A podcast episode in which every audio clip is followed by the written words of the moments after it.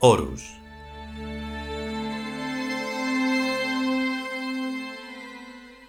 Séptimo capítulo.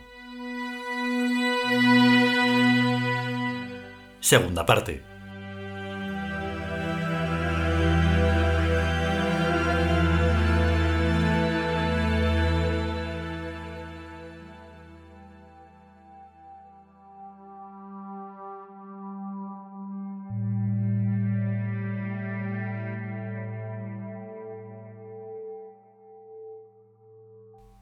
Difícil e imprescindible. El mayor problema, el mayor desde siempre. Ser o no ser en los dos niveles. Sin perdón, sin excusa, sin atenuante. Ser Dios y ser divino. El esclavo se diviniza en la adoración. Se diviniza. Pero ¿es que verdaderamente los esclavos saben adorar? ¿Saben acaso hacer la ofrenda que va íntegra, que es uno mismo? Necesito dioses, dioses que sepan adorar, adorar la sencillez, la verdad simple, la mirada, la sonrisa, un manto sencillo, el silencio, lo no dicho. Siento mi alma llena de rabia, de cólera, de asco. ¿Es que he triunfado acaso yo o el asqueroso oro de siempre? Necesito dioses de verdad, que tengan ojos para compensarme de esta humillación la humillación del oro. Necesito dioses. Ellos creen serlo, piensan que lo son. El tren está en marcha y van arriba. Ya es como un trabajo asalariado, con un reglamento que hay que cumplir. Pero lo que yo quiero son dioses, dioses con ojos, dioses con alma, dioses con corazón. Dioses. ¿Es tan difícil acaso lo que pido?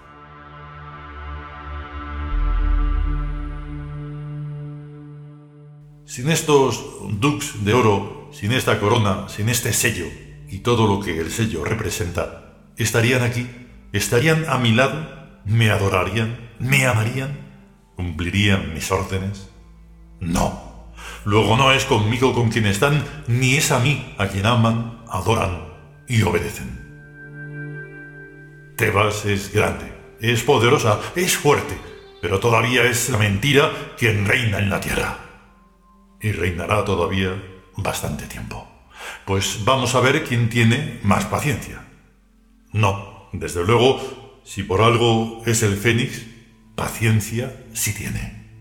El Fénix inmortal es lo suyo.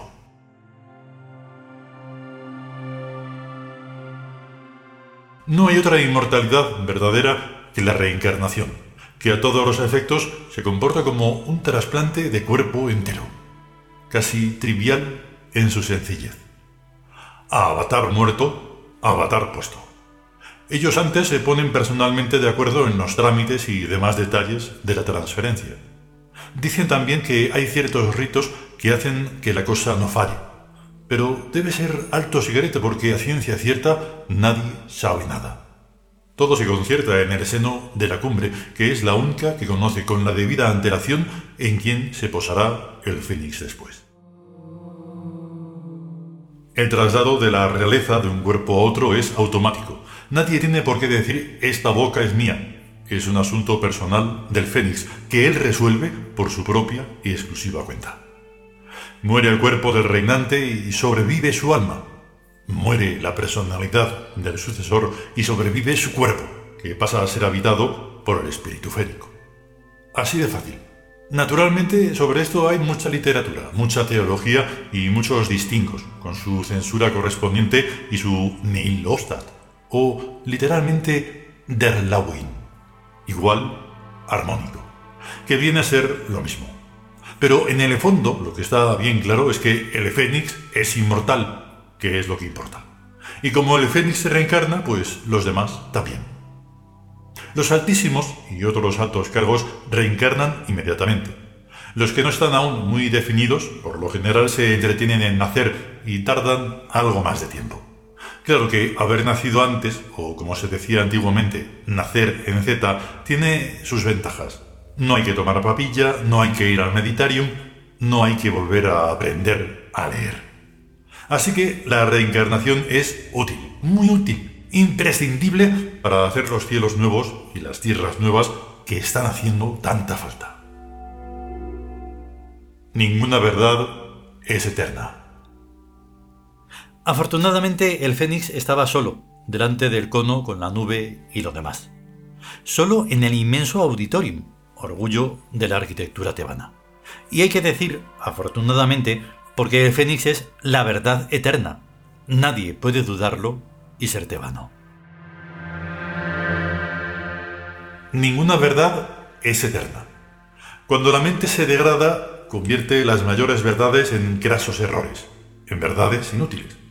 Bien, tomaremos los errores, los desbastaremos, los puliremos y esculpiremos en ellos nuevas y hermosas verdades útiles.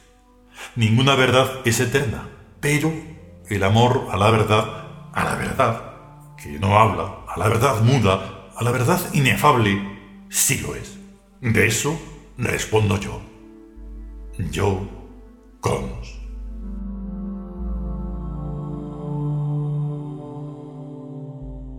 Cuanto más alta sea esa falsa cúpula y más grande este falso círculo de butacas y más blanca y luminosa esa falsa fuente de luz más verdaderamente, cons seré. Cuanto más extienda mi reinado sobre su mentira, tanto más cerca estaré de mi verdad. Ninguna verdad es eterna, ciertamente, pero mi sed de verdad sí lo es. Aunque tenga que hacerla con mis propias manos, mi verdad tiene que llegar a existir.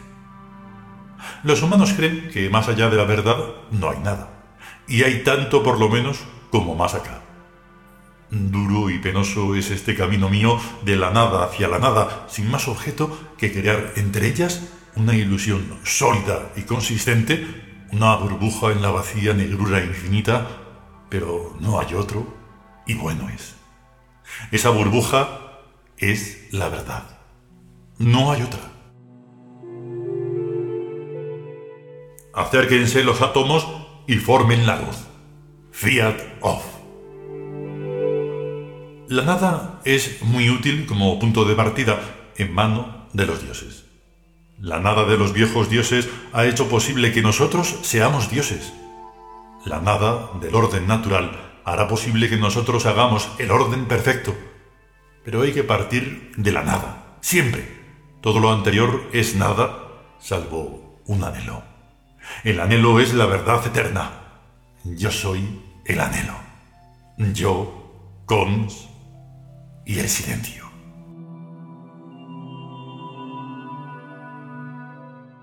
El dios viviente disparó con dos dedos el precioso filtro del cigarrillo en parábola hacia la cima del cono escalonado.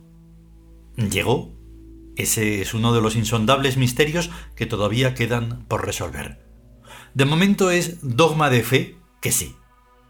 Se puso en pie. Echó un último vistazo al auditorium.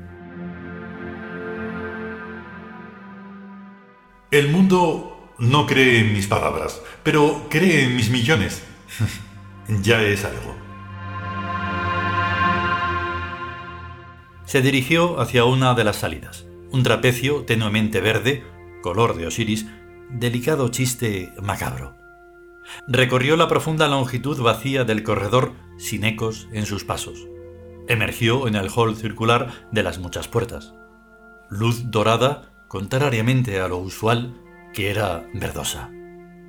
Un niño parecía estar esperándolo, se arrodilló. Posó una mano en la cabeza del pequeño y lo alzó suavemente por los cabellos. ¿Me quieres decir tu nombre? Euco Resplandor. Sintió un escalofrío en el corazón. Euco significa he aquí el fin. ¿Y qué haces tú aquí? Quería verte de cerca, Fénix. Seguramente se había escapado del internado. El chico tendría unos siete u ocho años. Bien, ya me has visto. ¿Y qué? ¿Tú fuiste de verdad Esopo? estuvo a punto de soltar una carcajada. Mm, pues claro, ¿es que no te lo parezco? Pues no. Y el chico remachó con la cabeza compungido. No, ¿por qué? Porque no me lo pareces. Pues bueno, no vamos a dejar por eso de ser amigos. El niño le miró asombrado y estrechó entre las suyas la mano que le estaba tendiendo sonriente. Ahora sí que creo que fuiste Sopo. No, si después de todo hace ya de eso mucho tiempo. Yo ya casi ni me acuerdo. Sí, fuiste Sopo. He leído todas sus fábulas y son tuyas. Si tú lo dices, los amigos tienen que creerse. ¿Estudias mucho? Sí, regular. ¿Te llevas bien con tus lenguas de Ptah? Con casi todos. Entonces tu sabiduría es ya casi completa. No te falta más que amar a los que te quedan y serás un gran sabio. Y a propósito, siento curiosidad por saber cómo justificarás haberte escapado. Me meteré por el mismo sitio. Dejé una ventana abierta. Muy ingenioso. Pues yo que tú aprovecharía esa habilidad para escaparme al mundo de afuera. ¿Escaparte al mundo de afuera? Claro, por una ventana. No, no hay ventanas. Pues por una puerta, cuando la guardia no esté. Siempre está la guardia. Pues entonces díselo claramente, quiero irme al mundo de afuera. Pero si yo no quiero irme al mundo de afuera. Pues tampoco estás en el mundo de adentro. No estás cumpliendo con tu deber. Luego, no estás. Euco miró al Fénix con una expresión angustiada. ¿No me has dicho que eras mi amigo? Y lo soy. Soy tu amigo. Los amigos se dicen las verdades cara a cara, como tú a mí cuando no te parecía esopo, y como yo a ti ahora cuando no me pareces un dios. Yo quiero subir a la colina sagrada. Como no subas por una ventana, difícil lo veo. El chiquillo cayó de rodillas. Perdóname, señor. Seguramente te habrán enseñado que el perdón es mala cosa. No hay perdón. Levántate. Euco se alzó. No volveré a escapar, me lo prometo. No te creo. El niño estaba arrepintiéndose sinceramente de haberse escapado. El dios de amor que le habían pintado estaba resultándole más bien duro. En su inocente cabecita, como suele decirse, surgió la sospecha de que no solo no lograría engañarle con ninguna argucia, sino que además lo expulsaría de Tebas. Que la evidencia infantil. En ese mismo momento, su resplandor estaba pensando en cargar que le sometieran a un psicoanálisis profundo, con vistas eventualmente a prepararle una confortable adopción en el mundo exterior. Y además llevaba razón. No era la primera vez que se escapaba, lo había hecho infinidad. Ya era un experto. El aviso de expulsión venía con la chupa. Todo niño tebano sabía que, si no se portaba como un dios, sería largado al Suof Sudu. Uno de esos momentos cruciales en la vida de una persona, tenga la edad que tenga. También se puede uno saltar un ojo con seis meses. Dime una cosa, Euco. ¿Te sientes Dios? El niño le miró entre lágrimas. Me siento... me siento asqueroso. Asqueroso es una palabra preciosa cuando se sabe pronunciar. Eres Dios, no hay duda. Buenas noches. No, no, Fénix, dame un castigo. ¿Castigo? Eso es cosa tuya. Me daré cien latigazos. No exageres. Cien son muchos. Cien. Bueno, pero que sean flojitos. Fuertecitos. De acuerdo. Preguntaré por la mañana si aún sigues con vida. Se giró, su flotante capa blanca se alejó hacia la salida. Euco se arrodilló hasta verle desaparecer tras la curvatura. Luego se encaminó diligentemente hacia su ventana. En la puerta aguardaba el Razans de Busiris, presidente por entonces del Meditarium. Cons cruzó el antebrazo derecho sobre el pecho, gesto que indica prescindir del homenaje de soberanía.